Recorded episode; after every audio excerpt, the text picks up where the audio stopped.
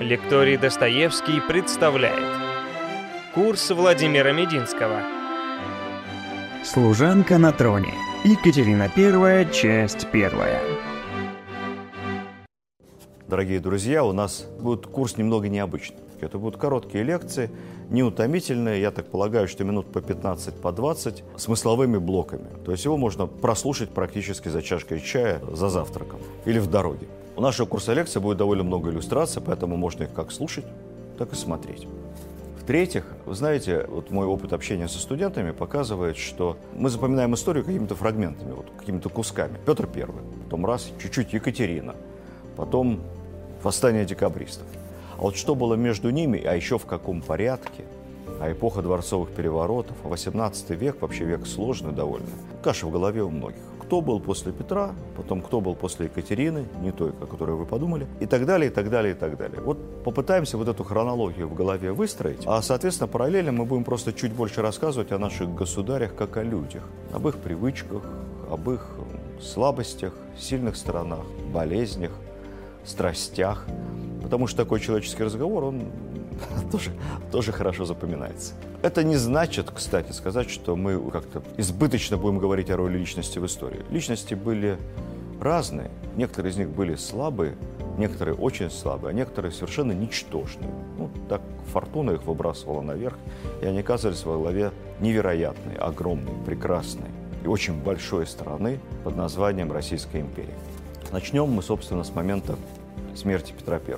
Петр I умирает в самом начале 1725 года в Петербурге, в своем дворце, который находится, это прообраз Зимнего дворца, находящегося у так называемой канавки или зимней канавки. Кто был в Петербурге, вот это маленький-маленький канальчик, который соединяет Неву и Мойку.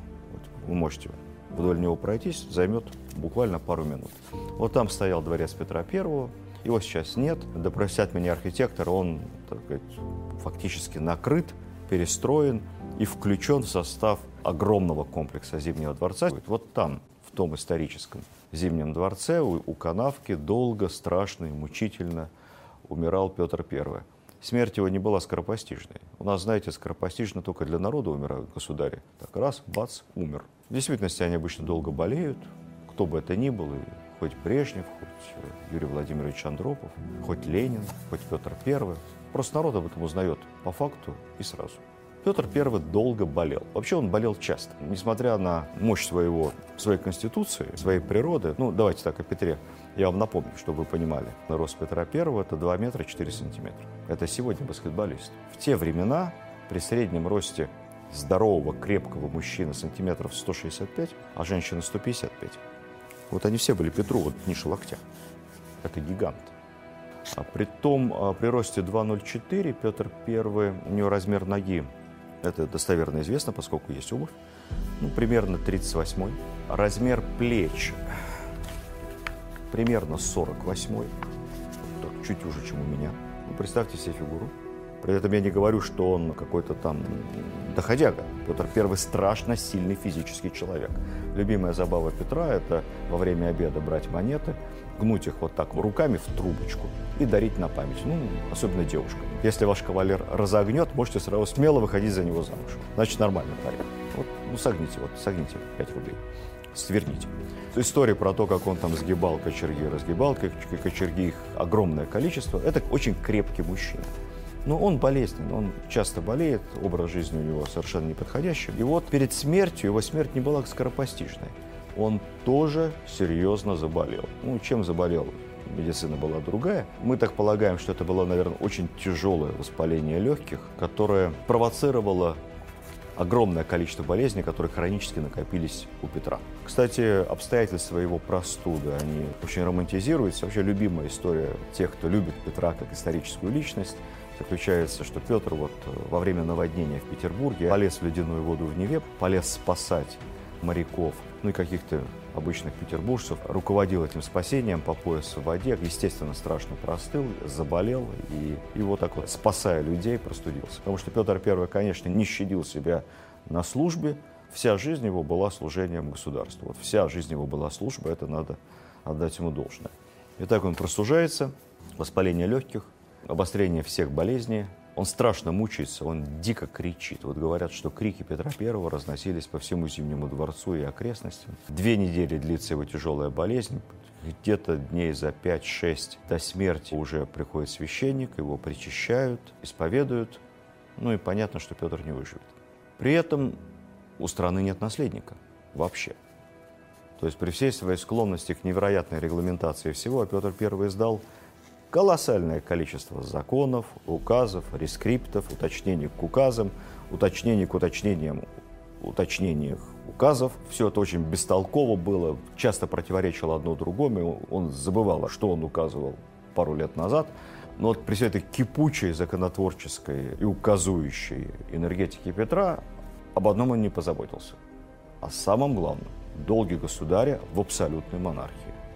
Он не позаботился никак о преемственности власти. Потому что, согласно принятому Петром же законе, действовавшего до этого на протяжении веков, такая общеевропейская практика на Руси, согласно которой государю наследует старший по мужской линии, это может быть либо старший сын, либо старший из братьев.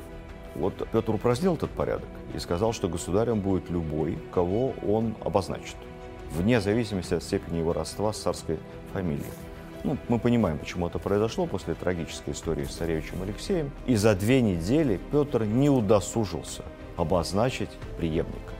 Почему? Хороший вопрос. Мы не знаем почему. Есть версия, что он хотел оставить преемницей свою супругу Екатерину. Поэтому за несколько месяцев до смерти, к которой он не готовился, он ее короновал с величайшей помпой. Это был второй случай в истории, когда женщина коронуется царицей либо императрицей вот так вот со всем обрядом необходимым. Первый случай был совсем неудачный, короновал Лжедмитрий Марию Мнишек. Формально, может быть, он готовил к наследнице Екатерину. Есть такая версия у историков. Другая версия, что он собирался в последний момент обязательно кого-то назначить, и уже ему там принесли грифельную доску, на которую он дрожащей рукой начертал «отдайте все», и рука его упала, и он потерял сознание, и преемнику вот все, всю империю он не отдал. Я не верю ни в одну из этих историй. Ну, во-первых, вся эта история «отдайте все». У нее есть только один источник, и она распространялась совершенно сознательно частью царедворцев. Что касается Екатерины, ну, вот Петр был кем угодно, но дураком он не был совершенно. Он очень любил свою жену. Я думаю, никаких иллюзий по поводу ее государственных способностей он не испытывал. Мы до сих пор точно не знаем, об этом я буду говорить подробнее, мы не знаем точно вообще, умела ли Екатерина писать и читать. Есть противоречивые на этот счет э, сведения, но то, что она не обладала никакими государственными большими способностями, и Екатерина I в этом отношении была абсолютным антиподом будущей правительницы Екатерины II, это факт. Поэтому, скорее всего, коронуя свою супругу, Петр I просто заботился об ее будущем, об ее статусе. Эта девушка была, мягко скажем, сомнительного происхождения. И, соответственно, просто думал о том, чтобы впоследствии она, их дети и наследники будущие чувствовали себя уверенно в завтрашнем дне. Петр I не назначал наследника по двум причинам. Первая причина – он никого не видел равным себе. Это обычная практика для выдающихся личностей и самодержцев. Вторая причина – он совершенно не собирался умирать до последней секунды.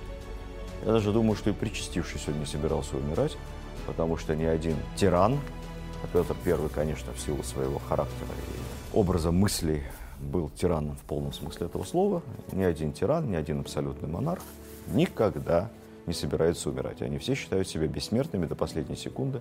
Не буду приводить вам исторические аналогии, их в нашей мировой истории сотни. Итак, возвращаемся к моменту смерти Петра Зимний дворец той эпохи малюсеньки, на зимней канавке между Невой и Мойкой раздаются страшные крики, и Петр I умирает. Вот в этот момент и решается, куда понесется вот эта птица-тройка Русь. Понесется она обратно, на запад, голландским дамбам и шхерам, куда 35 лет подряд гнал ее неугомонный Петр I, или же наоборот, таких разворотов в нашей истории было немало, она развернется и вернется обратно в Московию к стародобрым, как многим кажется, к старомосковским временам, или бы, как бы сказали, опять же, ученые-западники, я повторюсь, к староордынским порядкам, кои правили на Руси с переменным успехом уже на протяжении полутысячи лет до Петра. Ну, в общем, случилось третье, не первое, не второе. И это третье было вполне ожидаемым. Птица-тройка захрипела, всеми своими двуглавыми орлиными головами замотала и остановилась. Она решила передохнуть, поскольку дальше после смерти Петра I на протяжении многих лет в русской истории с точки зрения энергичного историка, ищущего какие-то поворотные события, масштабные преобразования, на протяжении многих лет, по сути, ничего не происходит. Но это не значит, что нет ничего интересного. Вот об этом мы сейчас по всем по порядку и поговорим. Галантный век, так называемая эпоха цариц, которая продлилась в нашей истории больше 70 лет, ну, почти весь 18 век, 1725 и до самого конца 18 века, она началась со смертью Петра, со смертью человека, реформатора великого, который двигал всю эту махину державы, в общем, в одном ему известных направлениях. Вот на смену этому великому реформатору приходят разного рода царицы и очень малозаметные государи-мужчины. Среди них есть, мы о нем тоже расскажем, мальчик Петр II, ну, мальчиком он называл Меньшиков, полудержавный властелин. Среди них есть так называемый идиоты-пьяница Петр III, процарствовавший всего несколько месяцев. Ну и, конечно, самый странный из государей XVIII века Павел Петрович, Павел I. Начнем с супруги Петра и с того, где она родилась, Екатерина I, и как она оказалась на престоле. Эта история про Золушку, наверное, одна из самых фантастических, невозможных и нереальных историй вообще, вот сколько себя помнит человечество. Чтобы молодая женщина, которой точно неизвестна ни фамилия, ни имя, ни происхождение, ну, кроме того, что у нее была сложная юность, как бы сейчас сказали, девушка с пониженной социальной ответственностью, но не в силу того, что она такая была развращенная. Нет, просто жизнь тяжелая очень была, обстоятельства были такие. К самого низкого из возможных происхождений оказывается в конце своей жизни самодержавной властительницей и императрицей самой большой империи на тот момент на планете. Как такое может быть, как такое произошло? Давайте посмотрим. Что же нам достоверно известно про Марту Скавронскую, она же Марта Василевская, она же Марта Раба, она же Марта или Екатерина Михайлова. Где она родилась?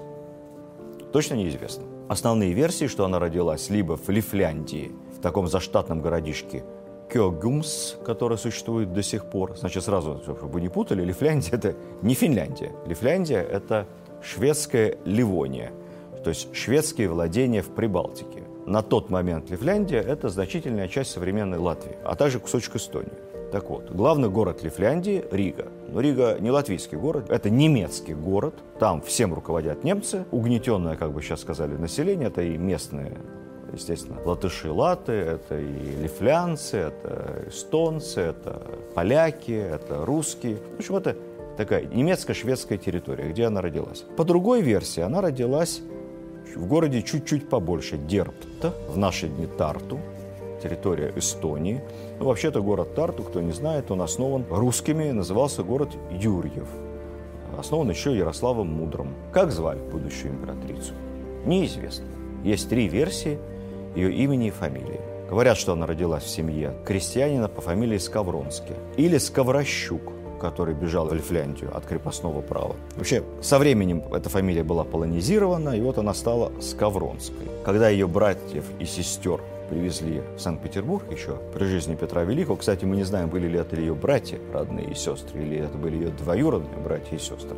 Тоже данные расходятся. Ходило множество анекдотов, как государыня стеснялась своих братьев, таких вот нечесанных, необразованных. Когда их представили ей, она там чуть ли от стыда не упала в обморок, она была женщина эмоциональная. А Петр Алексеевич человек доступный и судивший людей, как говорится, не по происхождению, а по личным заслугам всегда, он ей сказал – Нечего краснеть, Екатеринушка.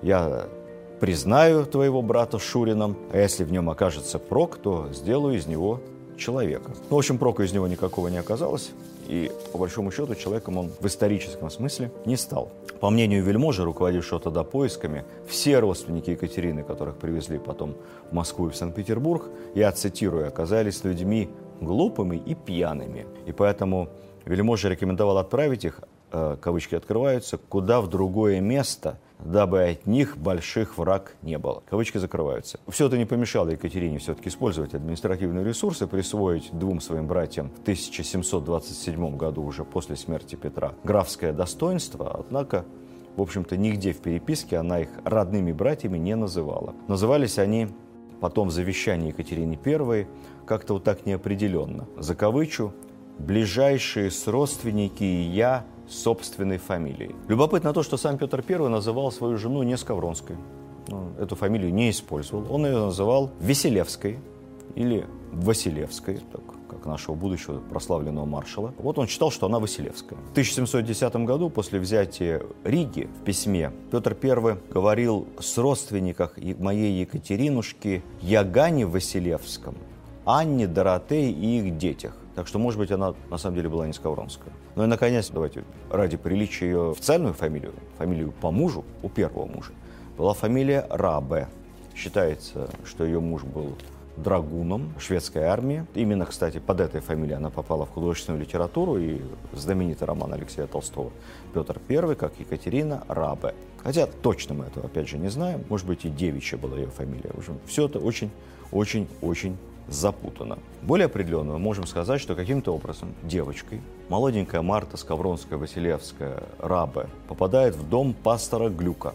Пастор Глюк – это историческая фигура. Попадает она туда в качестве горничной. Ну, в те годы, 12 лет, это нормально, работать горничной. И там работает. По официальной версии истории Романовых она туда попадает в качестве воспитанницы.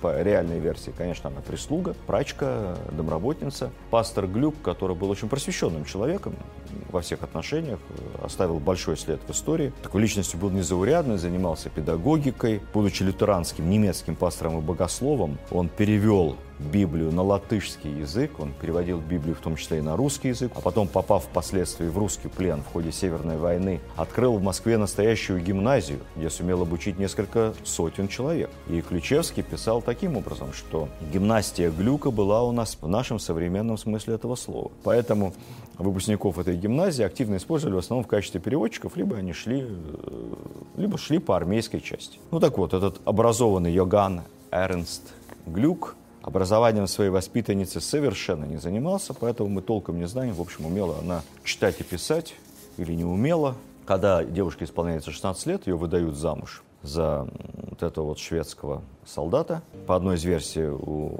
симпатичной девушки Марты сложились слишком близкие отношения с одним из сыновей пастора Глюка, поэтому он греха подальше. Он тут же пристроил свою прислугу, как бы пресекая любые порочные связи в собственном доме. Хотя, в общем, в числе первых мужей Екатерины называли не только этого драгуна раба, но и некого капрала Майера и некого военного трубача Йогана Круза. И супруг ее то ли ушел на войну и погиб, то ли он погиб, пропал без вести при штурме города русскими войсками. Потом рассказывали, что он еще попал в плен под Полтавой и даже попался на глаза Петру, и Петр его отправил куда-то в Сибирь, потому что во время марша пленных полтавских шведов по Москве. Раба якобы узнал свою жену Екатерину, что-то там закричал. Марта, Марта.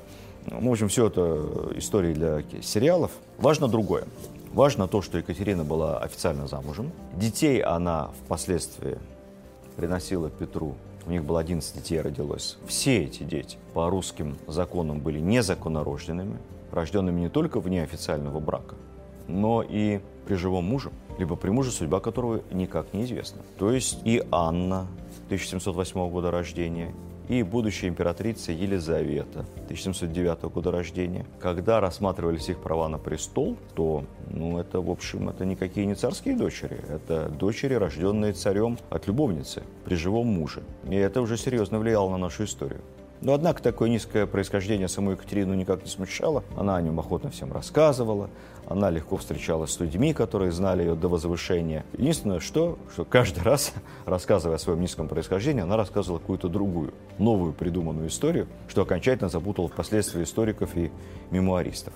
Итак, в августе 1702 года фельдмаршал Шереметьев после тяжелых боев и продолжительного штурма берет приступом шведскую крепость Мариенбург, которая ныне город Алуксне в Латвии.